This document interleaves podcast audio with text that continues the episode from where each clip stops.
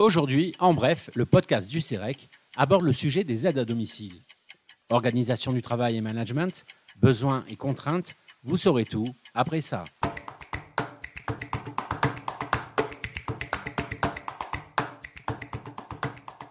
En plein développement, quasi exclusivement féminin, le secteur de l'aide à domicile traîne l'image d'un métier souvent pénible, peu considéré et mal rémunéré. Le plus souvent seuls dans l'exercice de leur travail, les intervenants ne sont pas pour autant libres de définir leur planning. La dernière enquête du CEREC auprès de structures associatives du secteur montre comment celles-ci transforment l'organisation du travail pour concilier l'autonomie de leurs salariés et leur intégration dans un collectif de travail.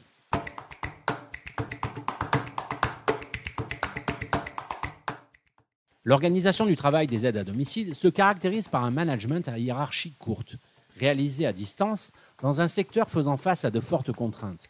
Par exemple, un turnover important et des difficultés de recrutement renforcées par une demande en forte croissance. L'objectif quasi exclusif des prestataires était jusqu'alors de garantir, par une planification stricte, les interventions auprès des usagers.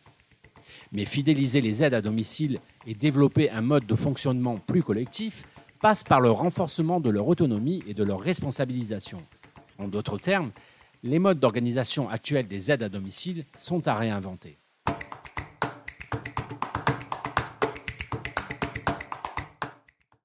Construire une organisation partagée en équipe autonome s'avère être ainsi une solution intéressante.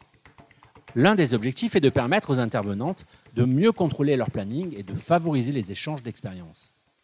Pour cela, on observe la mise en place dans certaines associations de petites équipes autonomes de 6 à 12 aides à domicile ayant chacune leur représentante. Cette dernière est au cœur de l'organisation d'échanges réguliers tout au long de l'année. Ce nouveau management a par exemple permis de faire passer de 50% à 63% la part des salariés avec plus de 5 ans d'ancienneté dans l'une des associations.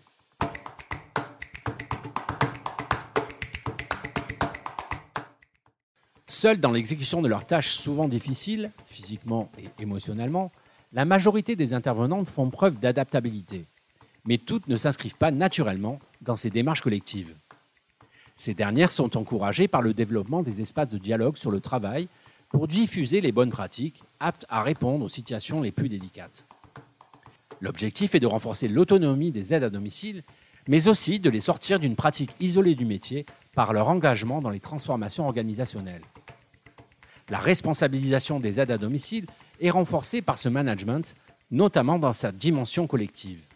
Devenir responsable d'équipe, tutrice de stagiaires ou animatrice d'atelier participe de cette responsabilisation.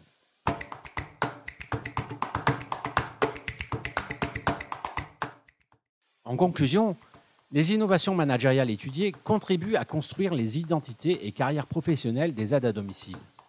Leur motivation, le développement de leurs compétences et leur développement personnel sont encouragés par ces nouvelles formes d'organisation du travail. Pour autant, une réflexion plus poussée sur les conditions de travail paraît nécessaire pour pérenniser et étendre ces transformations organisationnelles.